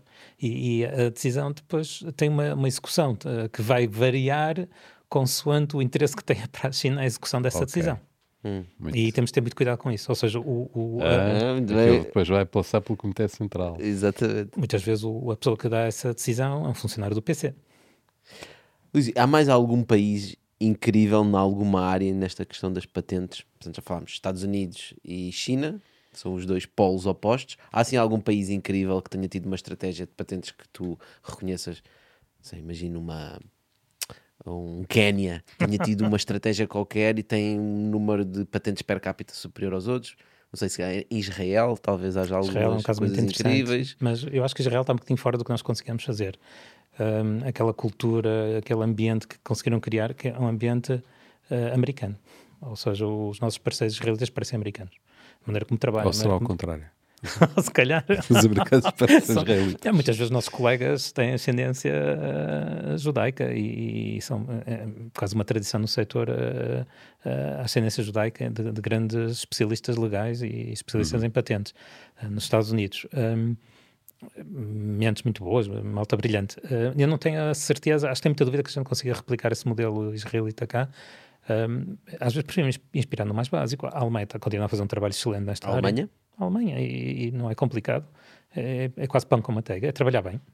É organizadinho, de, orientado, e, e, é um jogo que ainda por cima, depois nós com, no, com o nosso jeito conseguimos um, ter vantagens uh, grandes. Um, tantas vezes que nós estamos a questionar um, uma patente, ou ao contrário, estamos a defender uma patente com, contra colegas alemães. Uh, argumentos ótimos, tudo muito bem trabalhado, mas eu acho que é, nós dizemos isto, mas é realidade. Eles depois de, entrarem numa direção, aquele porta-aviões, se nós estamos à frente, somos atropelados completamente. Mas se nós conseguimos desviar a rota, aquele porta-aviões depois não vira. Ele não, não, não, não segue naquela direção e vai sempre em frente, por mais errado que esteja.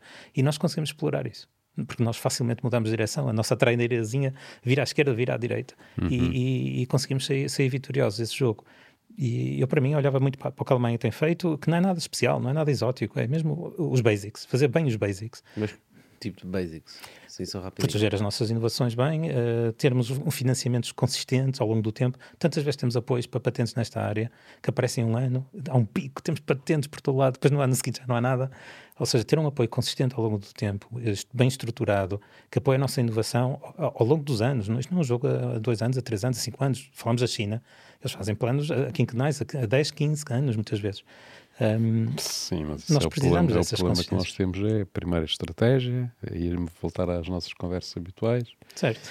E depois uh, consistência nessas estratégias, não é? Porque depois não temos estratégia e não temos consistência naquilo que não temos. Claro, Pá, porque depois tens os ciclos políticos, não é? Quinquenais? Se interrompem, nós notamos se, isso se interrompem ao fim de 5 anos, portanto não consegues ter um plano quinquenal sequer. Nós notamos isto nos apoios. Não há nenhuma razão para um apoio nesta área estar, ter algum minuto que esteja fechado. Quando a empresa tem uma ideia boa, quando a empresa está naquele momento crítico entre a inovação, o investimento, o mercado, a, a, a ideia, normalmente não tem tempo para esperar. Ou seja, até agora discutimos o problema destes timings, não é? a sincronização deste, destas coisas todas. E depois vamos, vamos ver apoios. E a malta diz: pá, talvez para o ano abra qualquer coisa. É, estamos uh, fora do jogo. Não serve para nada. Não serve. Ou seja, o, o apoio nesta área ok, pode ser mais exigente, pode ter mais. Podia ser um cheque patente. Com, com, com, mais exigência, menos exigência, mais mérito, menos mérito, Não tudo é, bem. Um cheque patente podem está, sempre, está sempre, está sempre existente, está sempre, uh, está sempre disponível. Disponível. Epá, Se há pouco um dinheiro, tornem, tornem mais difícil de obter. Nós já falamos, a qualidade é boa para nós. Mas pode ser um cheque A quantidade pequeno. é boa para, os outros, para o jogo dos outros, mas a, a qualidade é boa para nós. Nós somos inovadores, somos diferenciadores. Essa qualidade para nós é ótima. Portanto, vem esse cheque, seja mais exigente numas alturas que outras, tudo bem, mas que não estejamos um segundo que seja sem esse apoio aberto. Mas não chegámos ainda a definir o valor do cheque, eu queria perceber. Falámos de alguns valores. Falámos, mas podemos Vamos lá tirar aqui uns valores para cima da mesa só para as pessoas terem noção é do que é que isto envolve. Mas eu percebi que para um início um cheque de 5 mil euros era suficiente. Muito. Não, isso nem, é, é, nem, é, nem chega a isso. Eu, eu acho que um cheque de, de 2 mil euros para começar um é perfeitamente, perfeitamente suficiente. Fica aqui uma sugestão para o governo.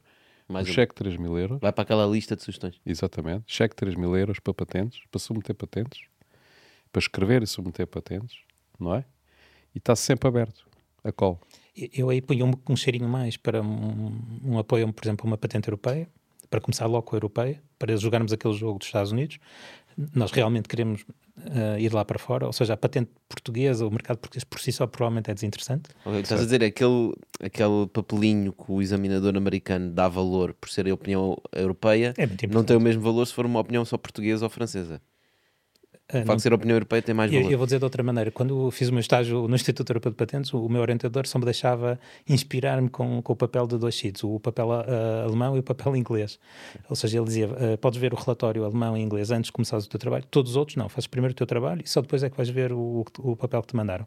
Porque quer dizer, isso inclui o relatório americano, o que fosse. Português ele nem sequer mencionou. um, mas, mas, vamos voltar à questão prática. Ideia. Um cheque de 3 mil euros para submeter a patente. E então, se é para uma patente europeia, daria 3.500 euros. Pronto, 3.500 euros para a patente europeia, fechado. Inclusive depois, em inscrevê-la e essas Sim, tudo. Depois, só obtiver a, a patente, tem um cheque plus de mais 5 mil euros. Mais 5 mil euros. Eu diria que o, o, o, cheque poderia ser seguido um, até um ano depois pelo tal, pela tal internacionalização Exatamente. para um sistema internacional. 5 mil euros. Mais 5 mil euros? 5 mil euros? Chega. Chega. Para um, sistema, para um pedido de patente internacional. Podemos pôr mais 500, mais 1000 euros, se quisermos ter a certeza que, que, não, há, que não estamos ali a. Pronto, duplicamos. 7 mil euros. Pronto, só para chegar aos 10k já. Não é? Tens um primeiro de 3 mil Certo. Ou 3.500 e um segundo de 6.500 ou 7.000, em 10 mil euros. Isso permite aguentar um pedido de patente durante dois anos e meio, ou seja, passado dois anos e meio temos aquela discussão dos países todos, aí facilmente estamos a falar de 20 mil, 30 mil euros. Epá, em dois anos não e faz... meio a empresa tem que, tem que provar qualquer coisa, claro, que começar a Já tem que ter dinheiro. um apoio do mercado. E aí quando chegamos aos 20 mil, 30 mil para ir para uma quantidade grande de países, um, até pouco tempo os sistemas nacionais indicavam como 50 mil euros todo este pacote ao longo de, de três anos como um valor indicativo. Eu, 50 eu mil euros. Chega essa obra para, para, até dá para, para chegar a patente já de farma com, com algum conforto. Um, portanto, uh, mas aí eu já estava à espera de um match. Ou seja, quando chegamos a dois anos e meio, a empresa já deve ter feito qualquer coisa. Claro, já tem Portanto, que ter meios próprios. Já tem um investidor e aí fazemos um match, fazer um multiplicador de, de algum investimento um, privado, porque não? É claro. É, o, correto aí. Para não irmos sozinhos. Por exemplo, França criou uma coisa chamada France Brevet, que é tipo um fundo de patentes uh, francês e, e, a rentabilidade daquilo é muito baixa. Porquê? Porque é um bocadinho que falámos ao bocado, se calhar das universidades. A inovação tem que vir do, do, dos empreendedores, tem que vir do, do, privado, tem que vir das empresas, tem que vir dos ah, nossos sim, inovadores. Atenção, estes cheques não, as universidades não podiam recorrer. Nem, os, ou, nem, nem, aquelas empresas falsas, não sei o quê. É? ou vão junto. Ou seja, o objetivo disto é para PMEs e para, para, para, para empreendedores, inovadores, Startups. que podem ir junto com uma universidade. Mas o, o, o líder, o, o, empreendedor, o inovador, tem que ser, não pode ser a universidade, aí concordo. Uhum. Agora a universidade pode ir junto, pode ir okay, apoiar. Pode ir junto, então, não pode é submeter. Por exemplo, há agora um apoio da, da, União Europeia para patentes europeias, eles uh, está aberto neste Porque é momento. Porque o objetivo não é criar patentes, o objetivo claro é criar inovação, é, é criar, criar negócio. Produto se é criar produto, tem que estar uma empresa a liderar isso, ponto final. Perfeito. A patente por si só não é negócio. Nós já falamos disso. Quer dizer, é negócio para aqueles que inventam patentes. Para os que escrevem e litigam e etc. Olha, Luís, nós falamos tanto de patentes, tenho certeza que as pessoas ficaram inspiradas para criarem as suas próprias patentes. E estarem atentos. O que é que tu sugeririas? Já, eu tenho uma ideia, tenho aqui a ideia da frigideira, para sequer começar a pensar se vale a pena patentear uma coisa ou não. Primeiro é pesquisar, como falámos há bocado. Mas pesquisar onde? Vou ao Google o, Patents e Não, o Google Patents é uma ferramenta que funciona bastante bem. Ir ao Google, escrever lá Patents, aparece logo a interface da Google Patents. Funciona bem, pesquisa bem em termos de keywords. Um, nós às vezes vemos alguma dificuldade dos empreendedores terem coragem de, de verem que já existem coisas parecidas ao que estão a pensar. Ah, ok. Evitam propositadamente evitam essa pesquisa, okay. e evitam a má notícia e, e às vezes temos temos que ser nós, às vezes é, é, falar com um colega, falar com um amigo que, que ajude a ser o contraponto dessa, dessa, dessa pesquisa, eh, que normalmente connosco resulta sempre bem, ou seja, quando nós desafiamos os nossos empreendedores, os nossos inovadores, os nossos inventores a dizer, olha, não é uma coisa parecida, ele vai para casa, volta no dia seguinte e diz, não, eh, a minha ideia é realmente diferenciadora, é diferente e vem com, com mais conteúdo, conteúdo que é crítico estar no tal pedido de patente.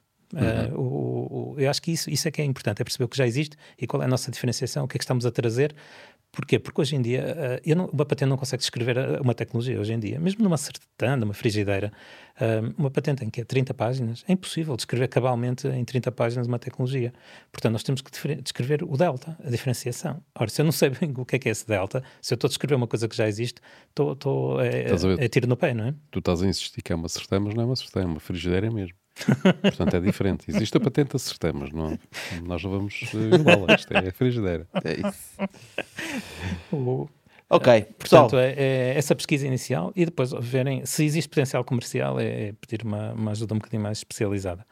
Um, e na, há pouco tempo estava a ver um caso de um, de, um, de um inventor português que tinha uma prótese para o joelho, um, eh, teve dificuldades enormes com a patente a nível europeu, e, e, durante esse processo, o Instituto Europeu para Patentes disse várias vezes: por favor, vá buscar ajuda especializada, porque a, a outra parte tem, não. Ou seja, a outra parte tem aqui centenas de patentes. Escreveram algo assim parecido nesse sentido, e ele mesmo assim não foi buscar ajuda profissional e no final acaba por perder a patente e, e perder a licença que estava a receber, porque ele já tinha a, a, a tecnologia licenciada. Hum. Um, há ali um momento em que ok, há alturas que é demais e não temos a parte empresarial organizada, perfeito, faz o que se pode. Podemos apostar num pedido provisório, com o conteúdo melhor conseguirmos escrever, porque não é, é o que dá. Mas a partir do momento que haja um mínimo de, de, de, de capacidade financeira, acho que há uma obrigação de, ir buscar uma ajuda um bocadinho mais, mais especializada, mais profissionalizada, para não correr o risco de perder depois tudo mais tarde. Um, e, e, vemos um bocadinho essa dualidade. A malta que não faz nada porque acha que não pode fazer nada, ou a malta que até já depois tem capacidade de fazer qualquer coisa e, e, e não é diligente né, nessa proteção. Claro, não dá, não dá o valor tu dás, porque também conheces na área as coisas que vão acontecendo, não é? Nós, Nós só vemos as notícias que é inventor vende patente por 50 milhões, é a única notícias que a gente vê. Nós vemos muitas vezes é o empreendedor à segunda já sabe.